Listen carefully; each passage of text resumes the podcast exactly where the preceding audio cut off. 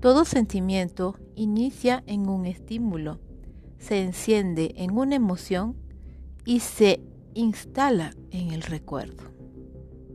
¿Y qué hacemos con el sentimiento de culpa? ¿Cómo lo procesamos? Fíjate y toma nota de las principales culpas que te asaltan la mente a lo largo del día. Observa cuáles son los sucesos de tu vida que te afectan más. Acepta que quizás te juzgas con demasiada dureza en algunos asuntos. Haz una lista de fallos, culpas o faltas que hayas podido cometer a lo largo de la vida y que te hayan marcado de alguna manera. Sin exagerar, no seas excesivamente duro ni excesivamente indulgente. Un punto medio. Puntúalas de 0 a 5. Gracias a tus anotaciones, te darás cuenta de que puedes acortar de forma precisa tus percepciones de culpabilidad. Observa ese evento de tu pasado que te atormenta como si estuvieras sentado en el tren, viendo esas escenas de tu vida pasar ante ti. Date cuenta de que ya no hay forma de influir en ellas.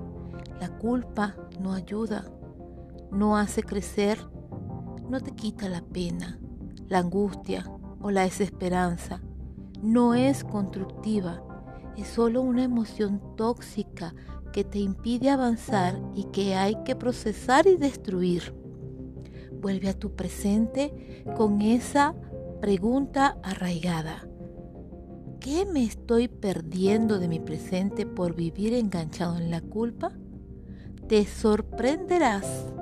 Cosas buenas están sucediendo en tu entorno, seguro, que no eres capaz de percibirlo aprendí a quererte. Para estar bien en la vida, lo más necesario es estar bien con uno mismo. Las personas que se asciendan en la culpa no logran visualizar sus fortalezas ni sus talentos. Percibe que todo recae constantemente en ellos por sus limitaciones o defectos. Su percepción está distorsionada. Cuidado con el victimismo la culpa es una rampa deslizante que acaba en muchas ocasiones en el victimismo, comportamiento neurótico y tóxico que entorpece tu visión de la vida y tu manera de relacionarte con los demás. Busca en ti cosas que te agraden. Existen, pero en ocasiones tu estado de ánimo, tus anclajes en el pasado te lo impiden ver Seguro que dentro de ti existen actitudes que pueden ser un impulso para crecer en positivo. Aunque disgusten a otros, ahí está tu mayor reto, desapegarte de la opinión y los juicios de los demás. Fija tus valores. La culpa conlleva que todo el sistema de valores se tambalee. Uno no sabe qué creer ni por qué cree. ¿Qué rige tu vida? Piensa si no estás siendo muy duro contigo mismo por algo impuesto desde afuera. Esas limitaciones, esas creencias que te han enseñado desde pequeño y que te han impuesto. No caigas en esas exigencias de las que te has ido haciendo cargo a lo largo de tu vida.